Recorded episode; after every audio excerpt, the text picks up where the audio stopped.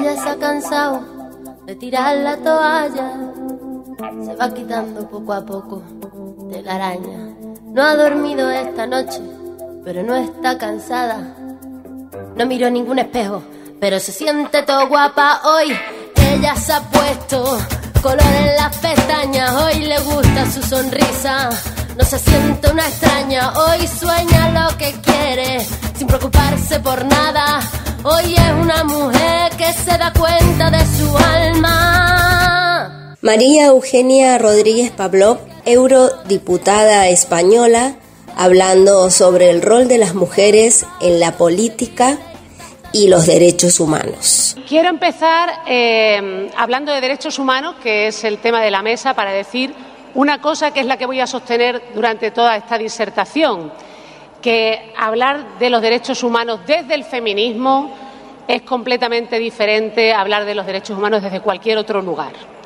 Porque cuando salimos a las calles, ahí en 2018, pero también antes, pusimos en el centro dos cosas muy importantes. Una, el cuerpo, la centralidad del cuerpo. El cuerpo como objeto de violencia, como campo de batalla, como nos dice nuestra querida y admirada Rita Segato. El cuerpo como fuente de subjetividad, por eso hemos unido nuestras luchas al movimiento LGTBIQ, al movimiento trans. El cuerpo como algo que nos hace interdependientes, porque nosotras, las mujeres, sabemos que la dependencia no tiene un estigma negativo porque dependemos siempre todas y todos unos de otros en todos los momentos de nuestra vida y nos tenemos que cuidar. Somos las grandes revolucionarias del cuidado y por eso hemos dicho que el cuerpo es importante, que las relaciones humanas son importantes. Y el cuerpo como eh, algo que nos hace ecodependientes, porque el colapso civilizatorio que estamos viviendo, eso que llaman cambio climático, es también el colapso de los valores masculinos que han dado lugar a eso. El individualismo, el egoísmo, el narcisismo, la competitividad. Nosotras sabemos que eso es lo que hay que erradicar. Por eso, aunque somos las primeras víctimas de ese cambio climático, somos también las primeras lideresas en la lucha contra el cambio climático. Hemos puesto el cuerpo en el centro y hemos puesto las relaciones en el centro. Para nosotras lo importante no es el yo o el nosotros, sino lo que hay entre nosotros. Básicamente los tejidos, los vínculos, aquello que nos implica con el otro y con la otra. Cuando uno ve los derechos humanos con estos dos ejes, cuerpo y relaciones, necesariamente cambia por completo el discurso de los derechos humanos. Porque ya no tienen ese origen protoliberal basado en el individuo autónomo, omnipresente, fragmentado, que lo puede todo, porque ya no se pueden jerarquizar los derechos para decir primero son los derechos civiles, los intereses individuales y después ya estarán ahí los intereses colectivos, los bienes comunes, la cohesión social y porque además no tenemos una visión patrimonialista de los derechos humanos. Precisamente cuando colocamos el cuerpo y las relaciones en el centro, lo que reivindicamos es la autonomía relacional que no es la autonomía clásica kantiana del siglo XVIII, la autonomía, digamos, que se ha reivindicado desde el discurso clásico de los derechos humanos, porque no es fragmentación, no es división, es una forma distinta de estar en común. Y, por lo tanto, cuando nosotros hablamos de derechos humanos y de autonomía relacional, lo que hablamos es fundamentalmente de políticas de lo común. Hay una relación directa entre ese feminismo relacional súper transformador, que es el que milita ahora en las calles, el que ha llegado en buena parte a las instituciones, y la política de lo común. Porque, insisto, pone en valor los vínculos y supone otra forma completamente diferente de habitar el poder. Porque coloniza el poder con las experiencias y con los saberes situados, con los aprendizajes concretos de las mujeres.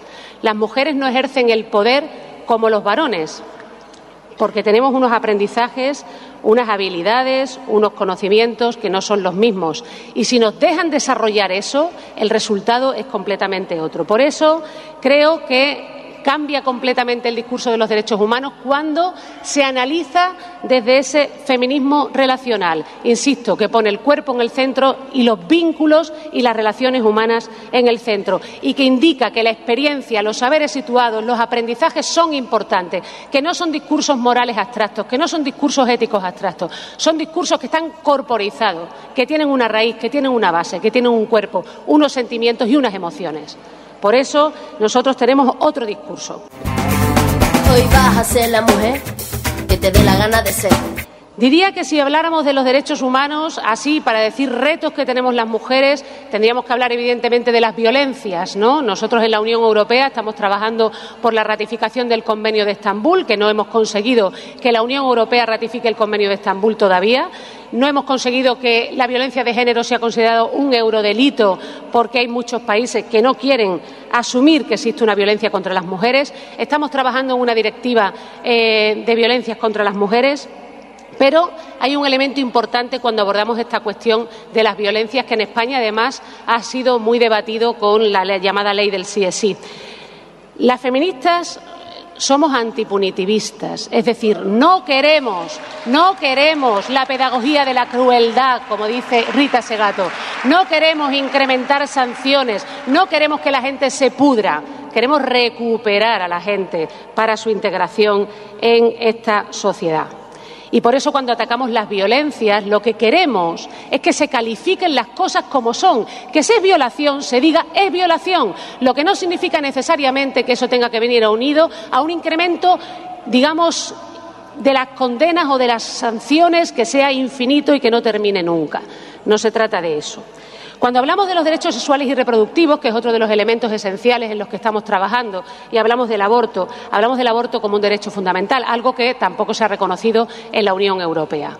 Em, pero yo creo que en este ámbito es importante saber que cuando las feministas decimos, em, o al menos desde este feminismo relacional, ¿no? que es en el que yo milito, eh, cuando decimos mi cuerpo es mío, no queremos decir que queremos hacer autoemprendimiento con nuestro cuerpo, sino que mi cuerpo soy yo. Y mi cuerpo soy yo significa que ese cuerpo está vinculado a la identidad y al proyecto de vida que tenemos. Por eso el derecho al aborto es un derecho fundamental. Hoy te vas a querer como nadie te ha sabido querer. Hoy vas a mirar para adelante, que para atrás ya te dolió bastante. Y finalmente, la gran revolución, el gran reto que yo creo que no tenemos que abandonar es el de los cuidados, la revolución de los cuidados, los cuidados como derecho, los cuidados como deber, los cuidados como bien público y bien común. ¿Y qué significan los cuidados? Significa, en primer lugar, reconocer que tenemos deudas de vínculo, plusvalías afectivas, que debemos cosas a quienes nos han cuidado. Por eso somos capaces de tener una dimensión temporal, mirar hacia atrás a quienes nos han cuidado antes y mirar hacia adelante a quienes vamos a cuidar después. Por eso las mujeres recordamos, por eso la memoria es de las abuelas y las madres de la Plaza de Mayo. La visión circular del tiempo, tan importante. Pues con esta visión circular del tiempo y con este feminismo relacional, con esta revolución de los cuidados, y voy acabando para no quitarle tiempo a dos personas maravillosas, a las que admiro muchísimo y a las que he seguido muchísimo, eh, voy terminando, pero quiero decir una cosa más. Con esta visión, esta visión relacional, este feminismo relacional, es con el que vamos a combatir el gran monstruo de nuestro tiempo, que es la extrema derecha.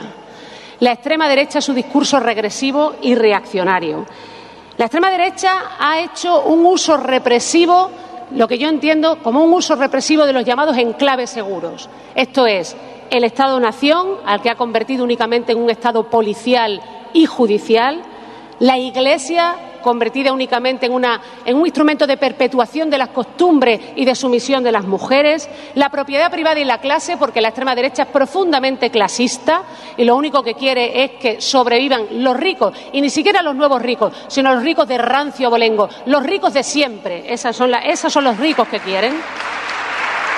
Ha hecho un uso represivo también de la raza, por supuesto, perpetuando lo que Amanecer Dorado, un eh, grupo de extrema derecha en Europa, llama la ecología racial. Y, por supuesto, ha hecho un uso represivo de la familia. La familia, eh, ese espacio en el que, según ellos, tenemos que desarrollar todas nuestras habilidades. Lo que quieren es que la familia sea el sostén social al que vuelvan las mujeres para que queden ahí oprimidas y explotadas. La familia convencional, la familia, digamos, heterosexual, heteronormativa de toda la vida, la familia que ellas entienden o ellos entienden que es el espacio de realización natural de las mujeres. No quieren un Estado social, quieren pagar a las familias para que sean el sostén social y entonces que las mujeres vuelvan a la familia para ocupar el espacio que siempre han ocupado, porque la familia, según ellos, es sagrada y es justa por definición.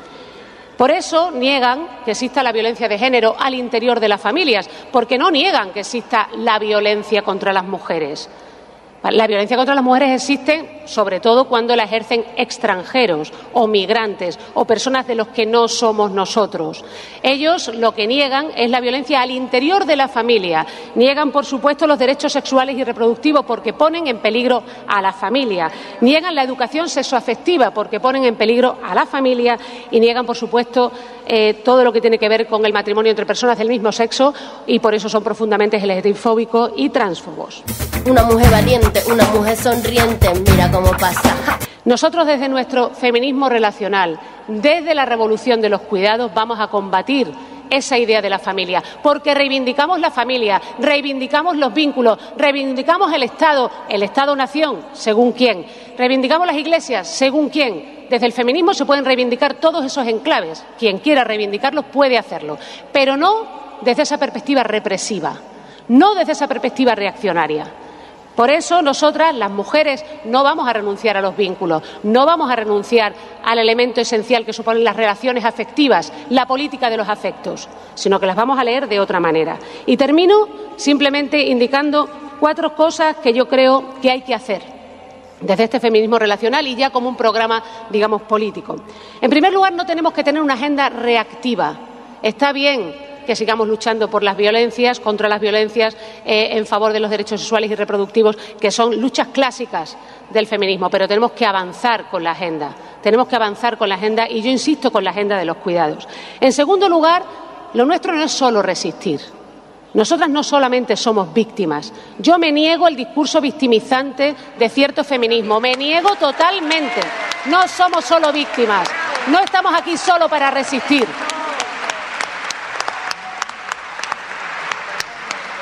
La resistencia a ese discurso victimizante solamente conduce al catastrofismo, a la retroutopía y, por lo tanto, lo que hace es reforzar el discurso conservador, no al discurso conservador. Tenemos que tener imaginación, tenemos que tener entusiasmo y tenemos que tener alegría y la alegría no es ingenuidad, no es inocencia. La, alegría, como dice Braidotti, es la interacción de los cuerpos. Precisamente la política de los cuerpos y la política de los afectos es la que nos proporciona alegría. Y nosotras somos las alegres, las que reivindicamos la política de los afectos y la política de los cuerpos. Por tanto, siempre, siempre, siempre entusiasmo y alegría. Alegría sobre todo. Y termino con el último punto. Caminemos unidas en la diversidad. Que en cada jardín haya un rumor de bosque, que en cada jardín haya un rumor de bosque. No perdamos el horizonte, no perdamos el horizonte, no perdamos la genealogía, como dice Verónica Gago, no perdamos la, genealogía, perdón, de la lucha histórica protagonizada por las mujeres. Sigamos haciendo pedagogía, sigamos aliándonos con otros movimientos, sigamos ampliando el círculo del nosotros, de las nosotras, a los que antes eran ellos y ellas. Hagamos, digamos, una ética de la nave tierra y no una ética del bote salvavidas, porque esa es la ética feminista.